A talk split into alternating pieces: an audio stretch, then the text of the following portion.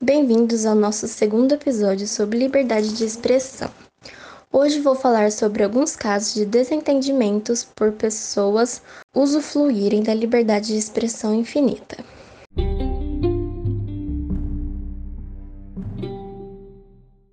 Há um tempo atrás, duas figuras bem diferentes de campo de atuação completamente distintos.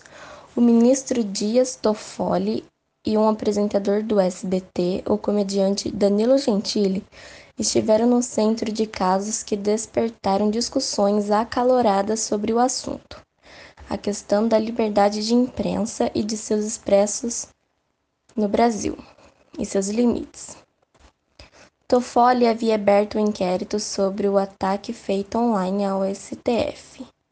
A investigação, ordenada de ofício pelo ministro, resultou em mandados de busca e apreensão nas causas do usuário do Twitter e na determinação para que dois vínculos da empresa retirassem do ar o texto que associam Toffoli a Obercheck, no âmbito da Operação Lava Jato.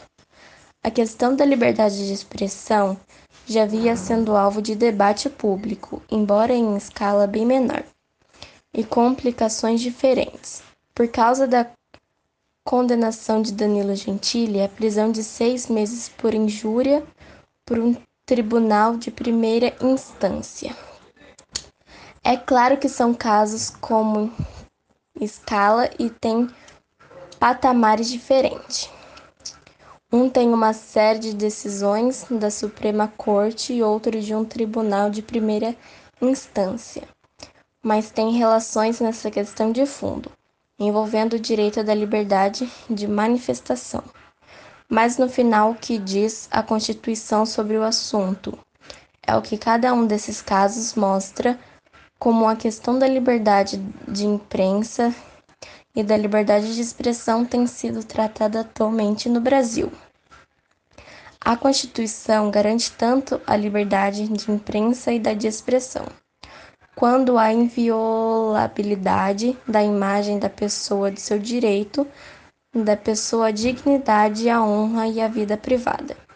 Quando esses dois direitos se chocam, como nos episódios apresentados, é uma questão de decidir caso a caso qual deve prevalecer sobre o outro.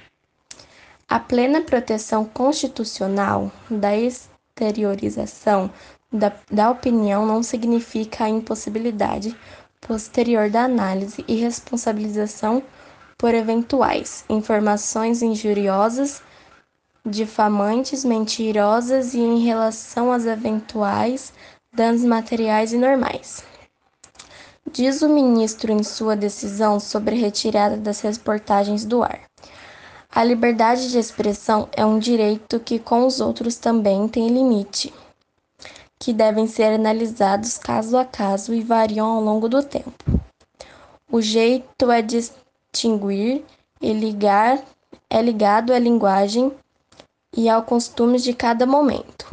Seu direito acaba quando o outro começa. Obrigado por ouvir a gente novamente.